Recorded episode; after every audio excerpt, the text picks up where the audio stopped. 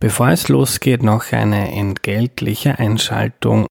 Die meisten von euch wissen ja, dass ich mich viel mit dem Klimawandel beschäftige. Wenn Österreich klimaneutral werden möchte, müssen wir nicht nur Mobilität, Strom und Industrie neu denken, sondern auch das Heizen. Noch heizen mehr als 1,5 Millionen Haushalte mit Öl und Gas.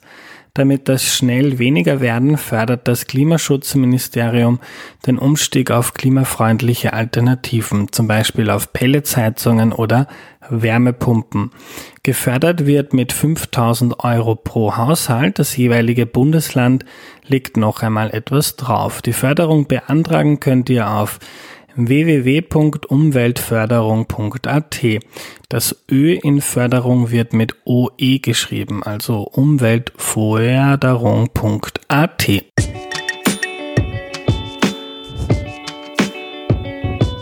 Hallo, ich bin der Andreas und das ist Erklär mir die Welt, der Podcast, mit dem du die Welt jede Woche ein bisschen besser verstehen sollst.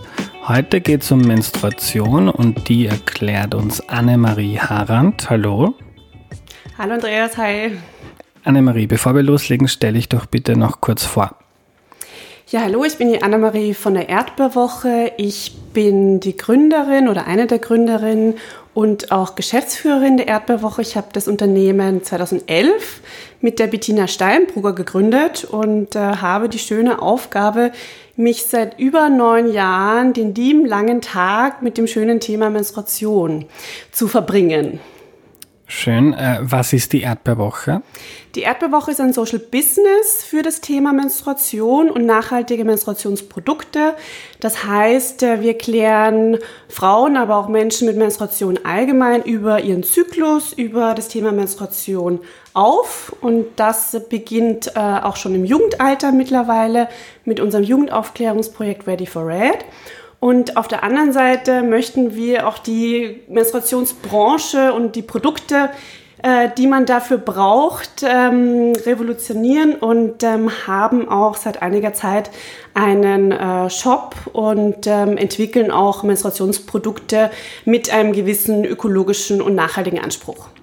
Fein. Wir haben uns vorgenommen, die erste Hälfte circa äh, für wahrscheinlich großteils für Männer zu machen, um über Menstruation aufzuklären. Ich glaube, der Wissensstand bei Frauen ist ein bisschen höher im Durchschnitt.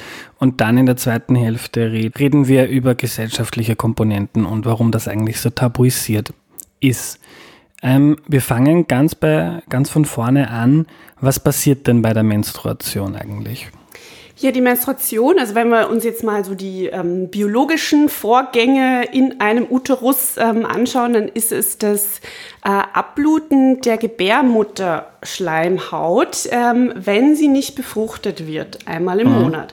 Und ähm, das heißt, während des ganzen Zyklus äh, wird die Gebärmutterschleimhaut aufgebaut, die dann quasi auch das Nest äh, für ein Baby sein kann. Und ähm, wenn diese Gebärmutterschleimhaut dann eben nicht mehr gebraucht wird, dann verlässt sie über das Menstruationsblut, über die Vagina den Körper. Und das ist ein äh, ganz spannender Vorgang, ähm, der ähm, eben einmal im Monat stattfindet, rund ähm, 400 Mal in einem Leben von, von einer Frau oder einem äh, Menschen mit Menstruation. Das heißt, wir verbringen rund 3000 Tage blutend.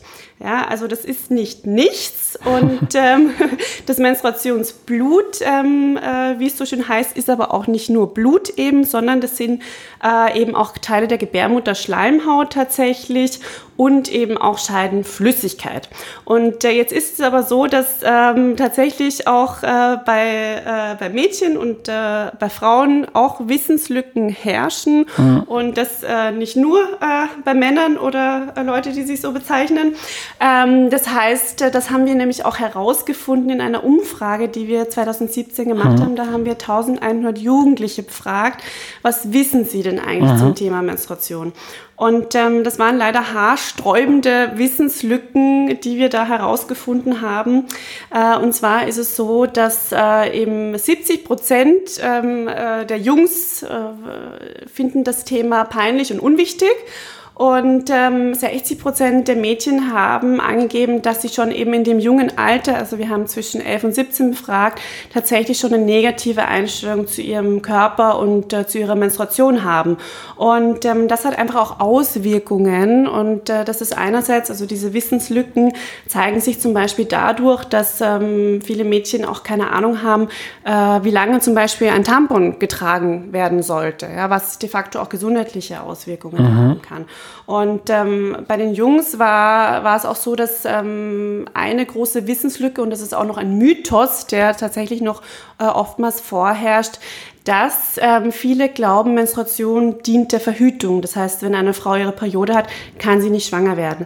Das stimmt so nicht. Das ist vielleicht ähm, äh, grundsätzlich, wenn man sich versucht, das durchzurechnen, tendenziell so. Aber äh, ein Zyklus ist ein, äh, etwas ganz Wunderbares, was auch nicht immer gleich ist und sich auch im Leben äh, verändert. Und ähm, deswegen ist das tatsächlich ein Mythos, der noch immer vorherrscht. Und dann beginnen wir schon beim Begriff Menstruation an sich. Auch der ähm, führt zu totalen Unklarheiten, weil oftmals ist auch der äh, Begriff Menstruation nicht klar.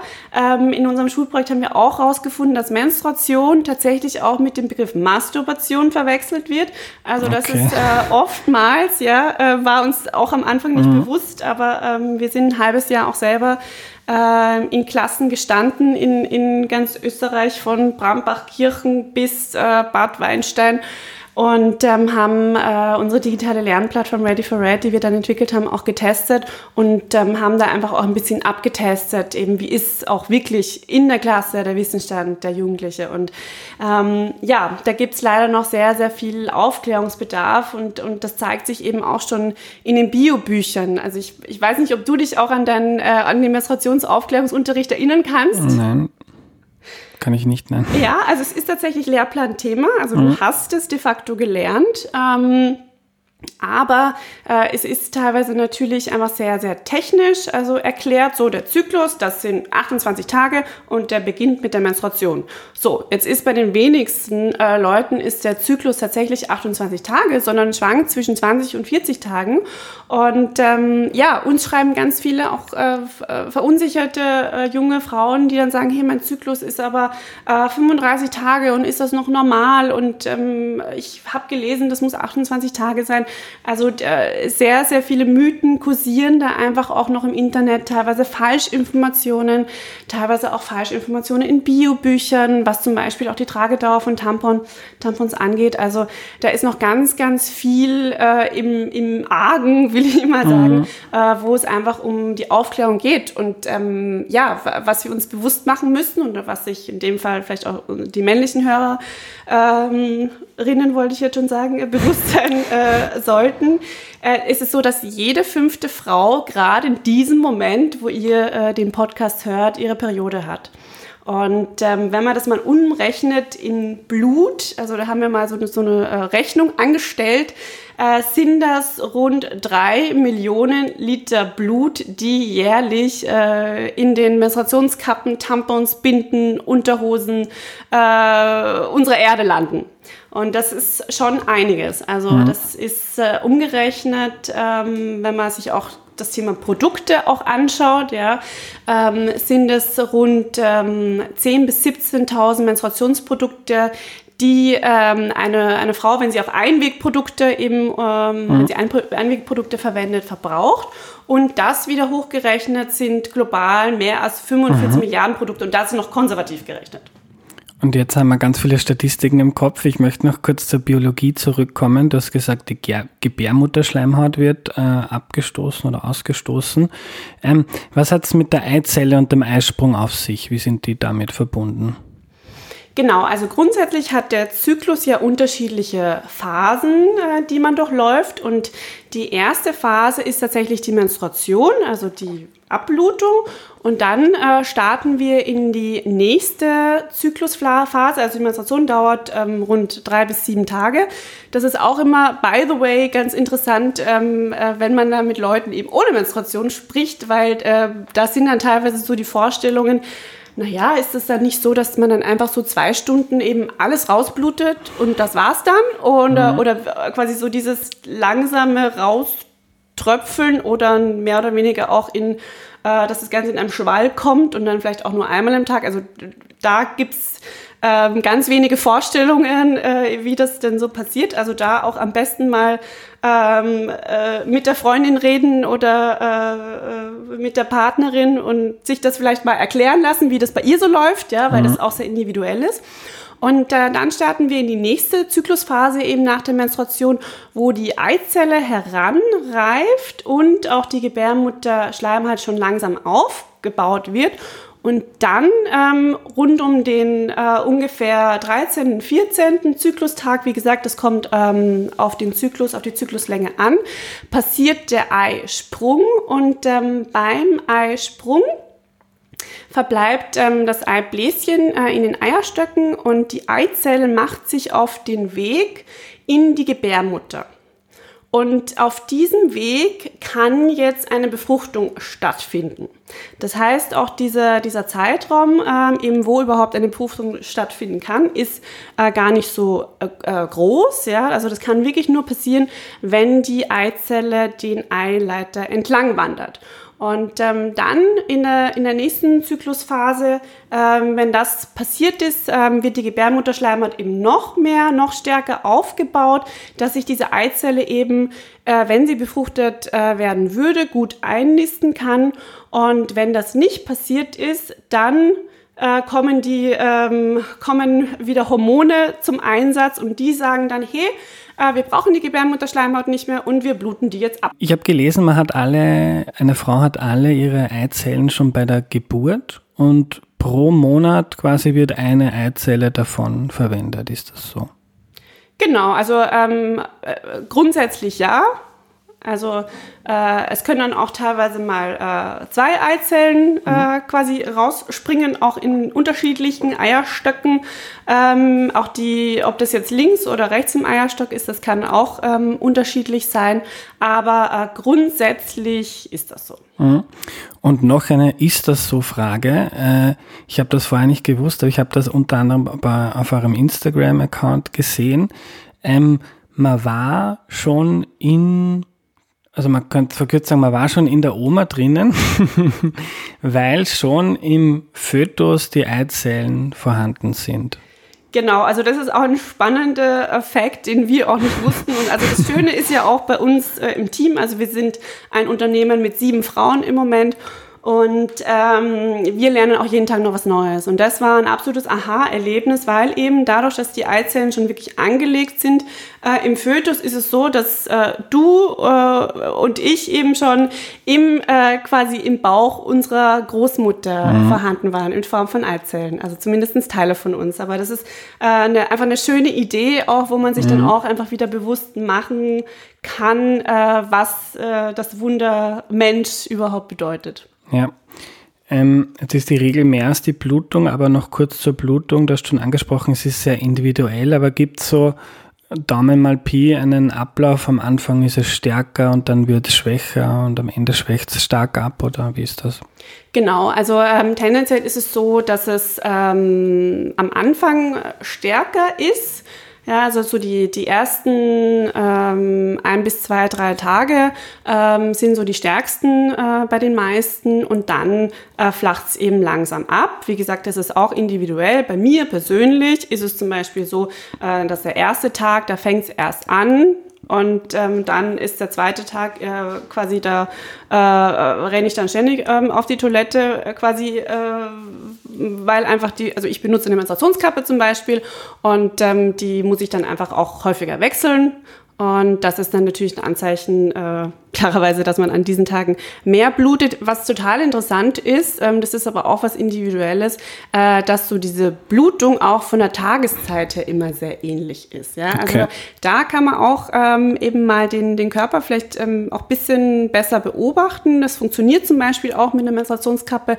ganz gut, weil man da die Blutung und tatsächlich auch einfach mal die Menge tatsächlich abgemessen in einem kleinen Mechbesser äh, äh, mal sieht. Und ähm, das sind so so Sachen, wo jede Frau auch sich einfach wirklich ein bisschen mehr mit dem Körper auseinandersetzen kann und das bisschen beobachten kann. Weil wenn sich hier auch was verändert, ähm, auch bei der Blutung, dann kann das auch auf einen Hormonwechsel hindeuten, ja, oder kann man mal wieder in sich reinhören, okay, bin ich gerade total im Stress, ja, oder äh, geht es mir gerade gut oder ist vielleicht irgendwas, mhm. wo ich ähm, mal wieder besser auf mich achten ja. äh, sollte. Grundsätzlich ist von der Blutungsmenge aber so, dass äh, während äh, der gesamten äh, Menstruation rund 30 bis 70 Milliliter Blut ähm, eben den Körper verlassen. Das, äh, wie gesagt, ist auch eben individuell, aber das ist so diese Range und ähm, ab acht, ungefähr 80 bis 100 Milliliter ist es dann eine starke Blutung. Äh, wenn man sich das mal in so einem Glas anschaut, das ist irgendwie so ein ein Weinglas, eine Kaffeetasse, ja, das ist gar nicht so viel. Und ähm, die meisten, da gibt es auch Studien drüber, ähm, eben überschätzen auch quasi mhm. die Blutmenge, die sie eigentlich verlieren. Ja. Aber äh, ja, es ist natürlich ein, ein auch ja, individuelles quasi Erlebnis, wie man das auch einschätzt, auch die Blutungsmenge, das kommt auf die Produkte an, die man verwendet äh, und so weiter und so fort. Erklär uns kurz, was eine Menstruationskappe ist. Ja, äh, die Menstruationskappe, das ist ein kleiner Becher aus zum Beispiel medizinischem Silikon, der wie ein Tampon in die Vagina eingeführt werden kann und dort wie ein äh, quasi eben Messbecher äh, das Blut auffängt.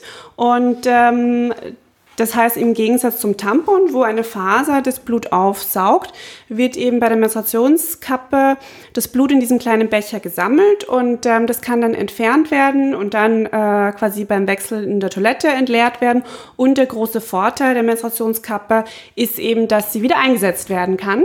Und ähm, vor über zehn Jahren eben, wo wir auch angefangen haben mit der Recherche zur Erdbeerwoche, da war das ja äh, noch total unbekannt, äh, dieses Produkt. Da haben ganz, ganz äh, wenige Frauen haben sich da auch mhm. drüber getraut.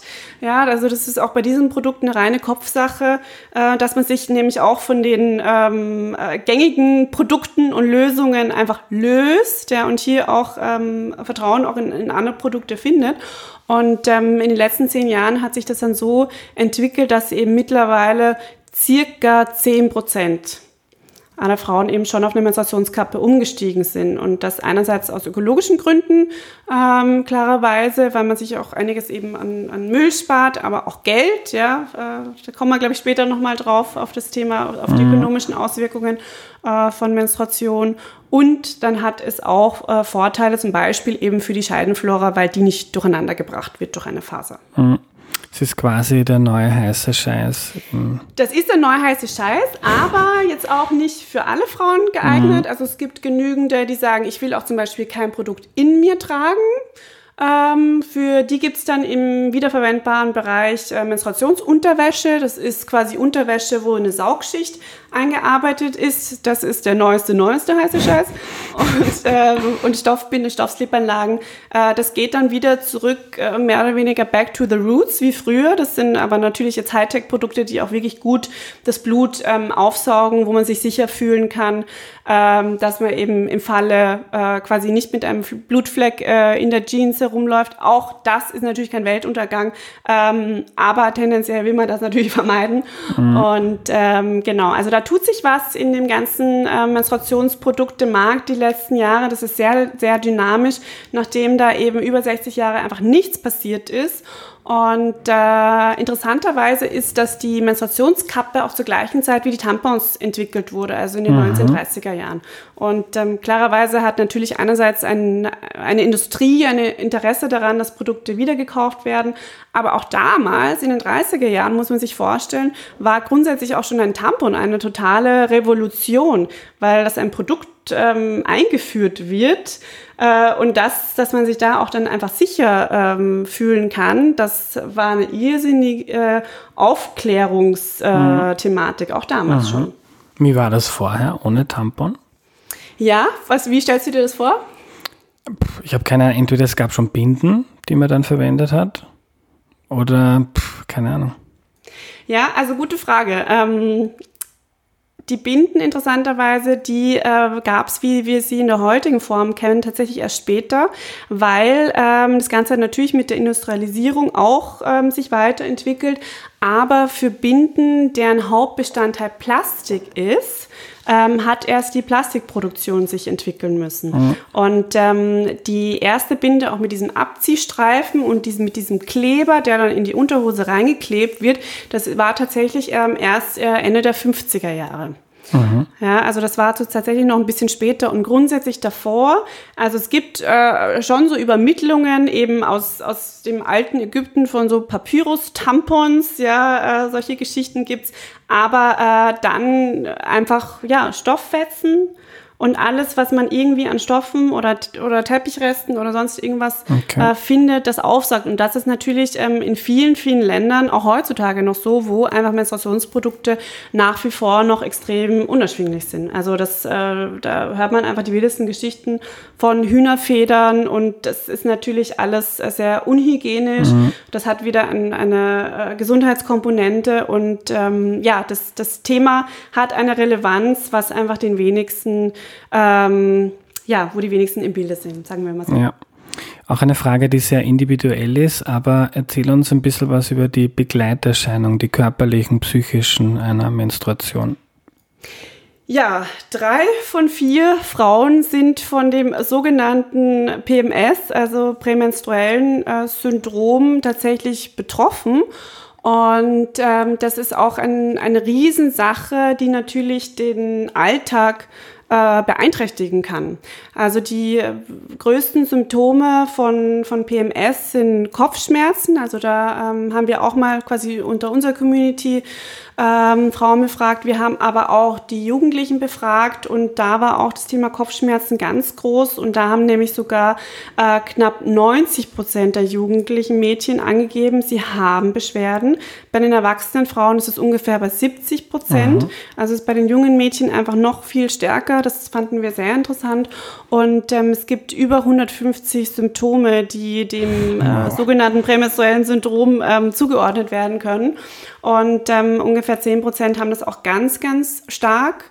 Und ähm, ja, es kann wirklich von Kopfschmerzen. Und PMS heißt, Prä heißt dann vor der Menstruation. Genau, vor mhm. der Menstruation de facto, genau. Also alles, was so, ähm, es gibt, also äh, grundsätzlich im Körper passiert ein Hormonabfall und ähm, dieser Hormonabfall, äh, der sorgt eben dafür, äh, dass der Körper eben diese Reaktionen hat. Also wirklich von ähm, Übelkeit, Kopfschmerzen, ähm, der Bauch ist aufgebläht, die Brüste spannen, mir tun die Beine weh, ich fühle mich unwohl, ich habe ähm, großen Heißhunger, bis zu natürlich auch positiven Aspekten. Ich habe super Lust auf Sex. Mir geht's auch gut, ja, mhm. und mir geht's vielleicht auch sogar besser als in einer anderen Zyklusphase.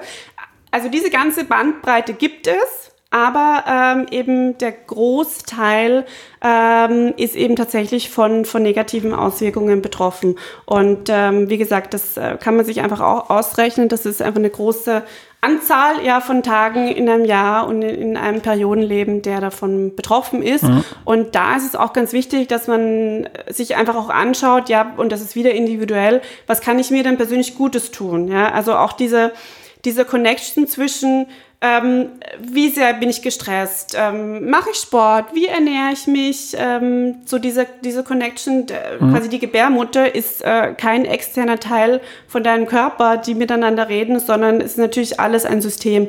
Und ähm, das sind sich tatsächlich oft ganz viele erwachsene Frauen auch nicht bewusst. Mhm. Also das prämenstruelle Syndrom PMS, ähm, aber die Beschwerden hören ja dann nicht auf, wenn die Menstruation kommt, oder? Genau, also das ist dann meistens äh, eben wirklich bei, wenn, wenn die Menstruation startet, also wenn der Körper auch mit dieser Abblutung startet, dann ähm, sind ja da Kontraktionen quasi in der Gebärmutter und durch diese Kontraktionen eben wird diese Schleimhaut abgelöst. Und das kann eben zu ganz, ganz äh, starken Schmerzen führen. Und ähm, da gibt's auch eine, äh, eine Erkrankung, die ich hier noch nennen möchte, das ist Endometriose.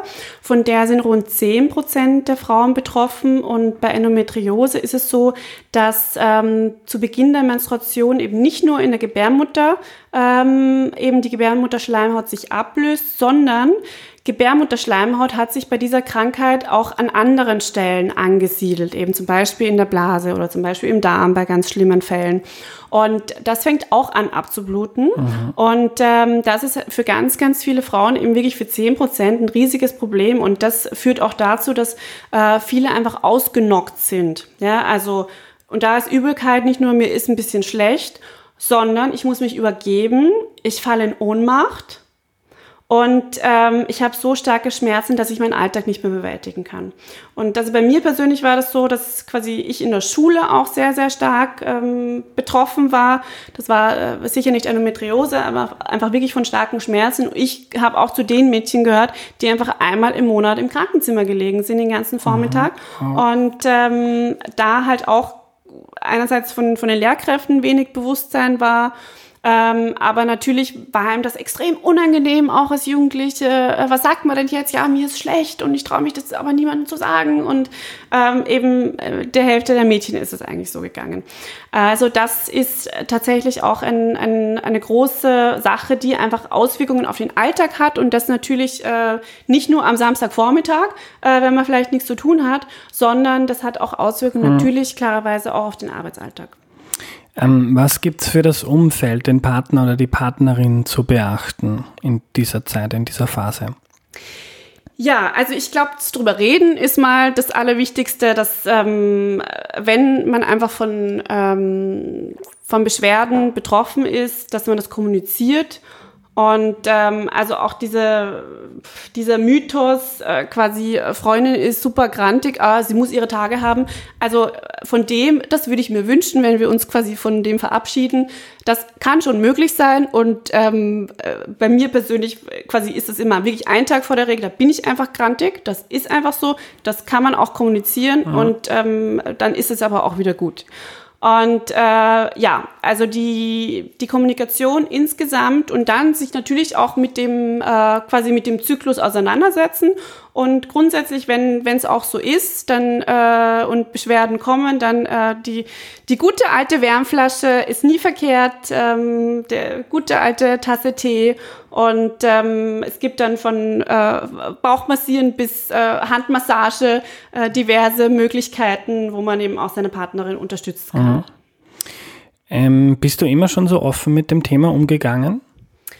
Also sicher nicht so offen wie jetzt. Also hätte man mir vor 15 Jahren auch erzählt, äh, ich hätte mal ein Menstruationsbusiness und verdiene mit äh, quasi Menstruation äh, und Gebärmutterschleimhaut quasi mein, mein Geld, beziehungsweise das bezahlt meine Miete, dann äh, hätte ich auch gedacht, nee, nee, kann ich mir nicht vorstellen. Aber ähm, das hat sich natürlich auch entwickelt, weil wie gesagt, auch wir lernen noch jeden Tag was Neues und ähm, für uns ist es natürlich das quasi Normalste von, von, der Welt, über dieses Thema zu sprechen. Und wenn man da auch einmal angefangen hat mit einer gewissen Offenheit, dann bekommt man diese Offenheit auch zurück. Aber wenn ich mich quasi auch an mein zwölfjähriges Ich äh, zurückerinnere, die irgendwie, äh, oh ja, mit zwölf habe ich, glaube ich, die erste, ja genau, ähm, mit zwölf habe ich die erste äh, Regel bekommen. Und ähm, bei mir war es so, ich habe schon drauf gewartet, weil ich irgendwie zu viele Frauenzeitschriften konsumiert habe in dem Alter und quasi dann wollte ich unbedingt in diesem Club dabei sein.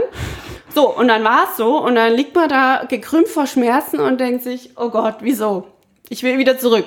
Und ähm, das entwickelt sich natürlich alles erst in, in der Pubertät, dass, äh, dass man sich auch erst dran gewöhnt, okay, ich, äh, das kommt jetzt einfach einmal im Monat. Mhm. Und ähm, dieses Wissen, das ich jetzt habe, hätte ich natürlich schon gern gehabt in diesem Alter. Vor allen Dingen einfach auch so aufbereitet, dass ich das verstehe, weil ich kann mich noch äh, bei mir genau an meinen Biologieunterricht ähm, mhm. erinnern. Und da war es so, dass ähm, ich weiß noch, ich musste an die Tafel und musste ausrechnen, und das war eine, einfach eine ganz klare Rechenaufgabe, quasi, wenn ich am 27.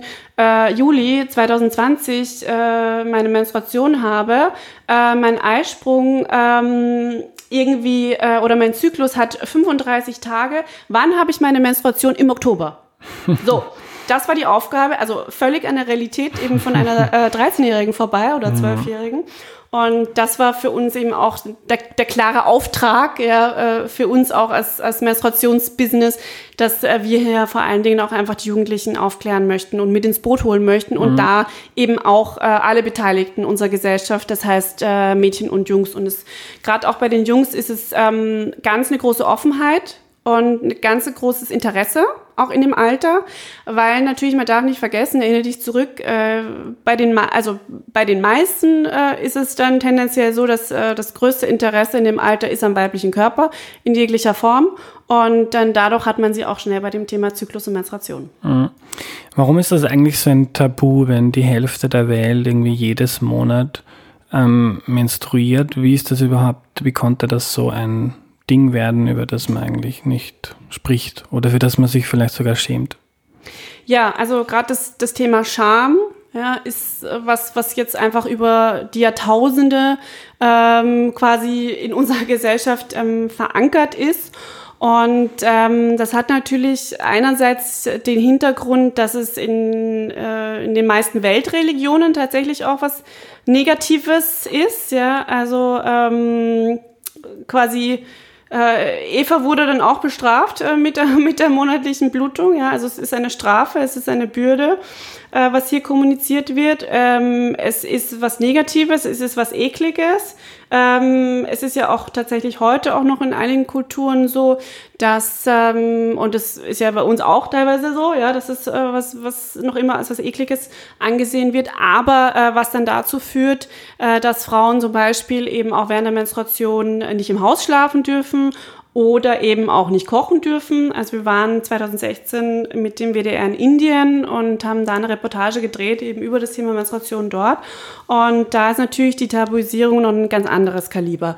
Aber auch in unserem Breitengraden sind wir da jetzt auch noch nicht, ähm, wo wir eigentlich ähm, hin möchten, dass es einfach wirklich als was Natürliches ähm, angesehen wird, was uns alle in unserer Gesellschaft begleitet, weil quasi hätte, mhm. gäbe es keine funktionierenden Zyklen, würden wir hier alle nicht auf diesem Planeten sitzen. Ja. Ähm, also das heißt, es ist einfach über die Jahrtausende hinweg einfach äh, quasi in unserer Gesellschaft als was Negatives äh, verankert worden. Und das natürlich haben auch äh, viele Strömungen, will ich mal nennen, oder so will ich sie mal nennen, auch ein Interesse daran, äh, dass das so bleibt, ja, dass Frauen eben nicht über ihren Körper Bescheid wissen, dass sie nicht selbstbestimmt handeln können und über ihren Körper verfügen können.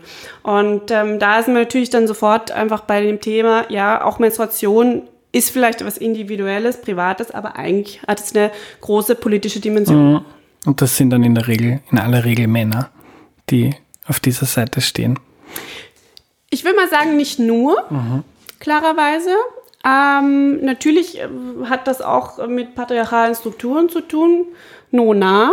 Ähm, es ist ganz interessant, dass äh, jetzt so, also wenn ich jetzt so aus dem Nähkästchen plaudere, dass ja die, ich sag mal so, auch die sexuelle Aufklärung passiert ja immer in Strömungen.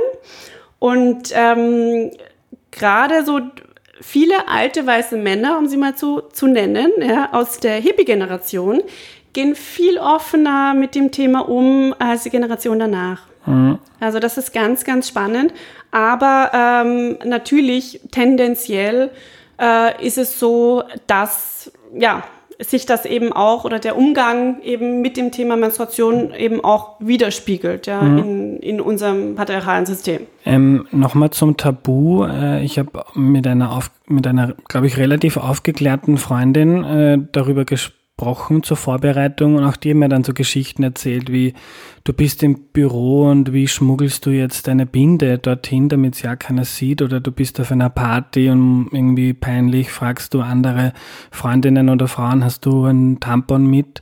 Also das ist oft auch noch in relativ aufgeklärten Schichten irgendwie ein Ding, was dann trotzdem im, im, im Kopf ist. Ja, also das ist tatsächlich so. Das ist auch äh, meine Erfahrung.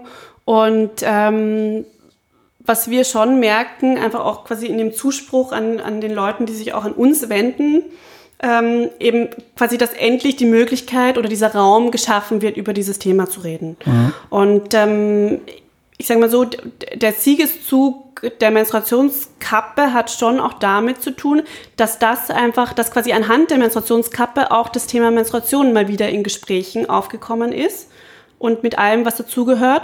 Und ähm, es ist leider wirklich so, dass, dass so dieses Tampon-Dealen, äh, wenn man das äh, so nennen will, immer noch Realität ist. Und mhm. es ist gerade auf, äh, auf, auf einer Toilette quasi, wenn man sich unwohl fühlt, eben den, dem anderen Geschlecht gegenüber, ja, aber auf Frauentoiletten wird's genauso gemacht. Das ist das ja. Interessante. Und das ist, reflektiert total dieses Tabu, das wir einfach noch immer haben. Also das ist so ein, kann man als Gradmesser äh, mhm. ansehen. Wenn das nicht mehr so ist, dann, dann haben wir echt was erreicht. Und ähm, ja, also dieses, dieses Thema auch wirklich in Gespräche zu bringen, eben sowohl in der Partnerschaft, aber auch zwischen Freundinnen und dann natürlich, ähm, sagen wir so, die, die Königsklasse ja, im, im Berufsleben, wo das einfach auch eine Relevanz hat. Mhm. Ähm, wenn wir da einfach das, das Thema aufs Tableau bringen, dann kommen wir einfach einen Schritt weiter eben in Richtung Tabuisierung. Und diese Tabuisierung hat ja Auswirkungen. Also das ist ja auch das eben, warum wir uns da so dafür einsetzen, weil es hat eine ökologische Dimension, ähm, eben, dass, dass viele sich nicht bewusst sind, quasi was für Produkte äh, und welche Materialien sie hier verwenden, weil es da eine Gesetzeslücke gibt, dass die Materialien auf Menstruationsprodukten draufgedruckt werden müssen. Also quasi wir tappen da komplett im Dunkeln, ähm, was in einer Binde drin ist, an mhm. genauen Bestandteilen. Das kann es eigentlich nicht sein. Ja, also das kann es vor allen Dingen äh, aus der Sicht des Gesetzgebers äh, und da auch bewusst mehr nicht zu bleiben, ähm, nicht sein, wenn in jedem T-Shirt drin steht, aus welchen Materialien das mhm. Produkt besteht und aus dies, bei diesen Produkten nicht. Ja? Also es haben natürlich auch da hat eine Industrie ein Interesse daran. Ja, dass das nicht passiert. Mhm. Also das ist so die ökologische Dimension und da ist auch interessant, auch eine globale Perspektive. Menstruationsprodukte gehören zu den zehn häufigsten Produkten, die an Stränden gefunden werden. Ja, weil viele Länder haben kein funktionierendes Abfallsystem und da sind die Produkte und weil die einfach zu 90 Prozent aus Plastik bestehen, ja, zersetzen die sich ja nicht. Das heißt, nicht nur irgendwelche Delfine oder sonst irgendwelche Fische ähm, essen diese Produkte, sondern die landen dann auch an Stränden und so kann man das mhm. messen. Und ist aber auch in Österreich ein Problem und ähm, da haben wir jetzt auch eine Aufklärungskampagne gestartet, die heißt Periods for Future wo wir eben auch gemeinsam mit Generation Blue hier Aufklärung machen wollen. Bitte nicht einfach das Tampon runterspülen, weil die Kläranlagen da ein großes Problem damit haben. Ähm, also nicht nur Feuchttücher, Kondome, Wattestäbchen nicht in die Toilette werfen, sondern eben auch Menstruationsprodukte. Und eben die Kläranlagen schätzen, dass es rund mhm. 20 Prozent des Mülls ist. Und das zahlen wir ja auch alle mit. Ja. ja. Du wolltest noch über das Geld sprechen. Genau, und ähm, die, neben der ökologischen Dimension hat es natürlich auch eine ökonomische äh, Dimension. Und ja, also ähm, während man so in einem Menstruationsleben, wenn man quasi auf Einweg, wenn man Einwegprodukte äh, verwendet, dann ähm, und unterschiedliche Tampons, Binden, Slipanlagen, ähm, Schmerzmittel mit einberechnet, äh, Verhütungsmittel mit einberechnet, also alles, was quasi da so dazugehört, ähm, dann ist man da bei so rund 7.000 bis 10.000 Euro die man ähm, quasi für seinen Zyklus ausgibt. Und, Im ähm, Laufe für, des Lebens. Im Laufe, genau, mhm. also im Laufe die, dieser 40 Jahre, mhm. eben, äh, mhm. äh, quasi, wo man sich mit dem Thema Menstruation auseinandersetzt. Da ist jetzt äh, quasi das Menopausen-Business, will ich es mal sagen, äh, noch gar nicht dabei. Menopause heißt. Genau, Menopause ist quasi die letzte Menstruation und ähm, damit auch dann eben äh, wieder die Umstellung des Körpers auf ein Leben ohne Menstruation. Mhm. Also wenn quasi alle Eizellen in dem Fall aufgebraucht sind. Und ähm, ja, also während dieser 40 Jahre sind es rund 7.000 bis 10.000 Euro. Also da könntest du äh, irgendwie eine Weltreise machen oder äh, dir ein Auto kaufen. Mhm. Und ja, äh, quasi äh, andere äh, Beteiligte der Gesellschaft eben schauen, dass sie nicht ausbluten. Ähm, und das ist ähm, einfach eine Sache, wo auch der Staat gefordert ist, ja, also auch hier eine Unterstützung zu geben. Und die kann eben in Form einer äh, Steuererleichterung sein. Und das wurde in ganz vielen Ländern schon umgesetzt, also diese äh, sogenannte Tamponsteuer, äh, Tampon-Tax, wie sie genannt ähm, wird, die ist eben wirklich in, in Ländern von Frankreich bis Kanada, aber sogar bei unseren Nachbarn Deutschland letztes Jahr gesenkt worden. Und dann gibt es aber auch Länder, wo sie ganz abgeschafft wurde. Wir haben zum Beispiel auch die Finanzstadträtin von New York getroffen ähm, äh, im Jahr 2016 und die hat das im ganzen Staat New York komplett gekippt auf Null. Und dort gibt es auch gratis Menstruationsprodukte äh, für Schulen für Gefängnisse und für Obdachlosenheime. Mhm. Da muss es eigentlich hingehen. Also äh, in Österreich ja, malen die Mühlen ja wie immer ein bisschen langsamer, mhm. aber wir sind da auch seit 2016 schon dran, auch an dem Thema, haben damals dem äh, Finanzminister schon einen Brief geschrieben, dass da was umgesetzt werden soll, äh, weil natürlich ähm, das gerade für Geringverdienerinnen einfach ein Riesenthema ist. Mhm. Und Tamponsteuer nennt man gemeinhin die Umsatzsteuer, die in Österreich, glaube ich, 20 Prozent beträgt auf Tampons und die soll abgesenkt oder auf Null. Genau, also im besten Fall natürlich auf Null, aber ähm, es ist so, dass die, äh, da hat auch wieder EU-Steuerrecht irgendwie die Hand im Spiel mhm. und ähm, man kann quasi äh, eine, eine Senkung auf den ähm, Steuersatz von Gütern des äh, täglichen Bedarfs, also wie auch Lebensmitteln, erwirken. Und ähm, ja, es sind zwar keine Güter des täglichen, sondern monatlichen Bedarfs, aber es sind einfach notwendige Güter. Also ja. ähm, die Argumentation liegt so auf der Hand, ja, dass, dass mhm. das einfach durchgesetzt werden muss. Und es ist jetzt endlich im Regierungsprogramm äh, auch drinnen. Also äh, wir hoffen mal und ähm, bitte um Unterstützung auch von allen Hörerinnen und Hörern äh, hier, dass hier was weitergeht und äh, man kann auch noch eine ähm, Petition äh, unterschreiben, die eben von Aufstehen ins Leben gerufen wurde, und, um hier auch seine Meinung dazu abzugeben. Ansonsten Aufstehen.at Genau, genau. aufstehen.at mhm. und der Tamponsteuer, da äh, findet ihr äh, den Appell, also es ist keine Petition, es ist ein Appell und das, ja, kann man zumindest als kleinen Schritt machen in die richtige Richtung. Und ja, auch da ist natürlich noch nicht das äh, Ende der Fahnenstange erreicht, also mit dieser Senkung. Aber es ist einfach ein Schritt in die richtige Richtung. Mhm. Ähm, und wenn es darum geht, was äh, meine Hörerinnen und Hörer äh, dazu beitragen können, um dieses Tabu aufzubrechen. Da hast du jetzt ein paar Dinge ähm, aufgelistet, aber auch schon vorher hervorgehoben, dass es wichtig ist, einfach offen drüber zu reden, auch wenn vielleicht ein paar Burschen, ein paar männliche Freunde im Raum sind, dass man das jetzt quasi nicht bespricht, wenn die wieder weg sind, sondern das ist ein Thema, das alle etwas angeht. Genau, also äh, quasi die Dinner-Topic äh, Menstruation, ja. Also es braucht ja dann einfach auch nur, nur eine Person, die sich quasi, die das Thema aufmacht, die äh, sich traut, drüber zu reden und dann ähm, ergibt sich ja ziemlich schnell da ein Gespräch dazu. Und ähm, also wir haben wirklich die Erfahrung gemacht, je offener mit dem Thema man umgeht, desto mehr Offenheit bekommt man zurück.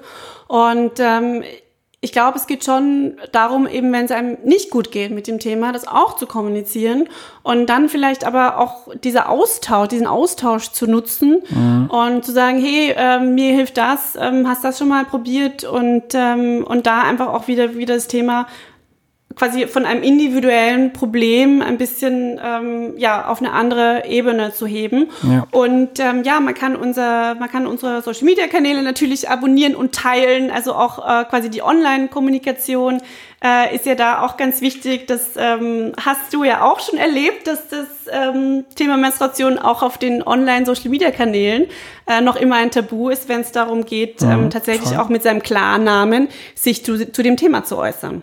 Voll. Also offen sein, drüber reden. Danke für deine Zeit, Annemarie. Danke dir.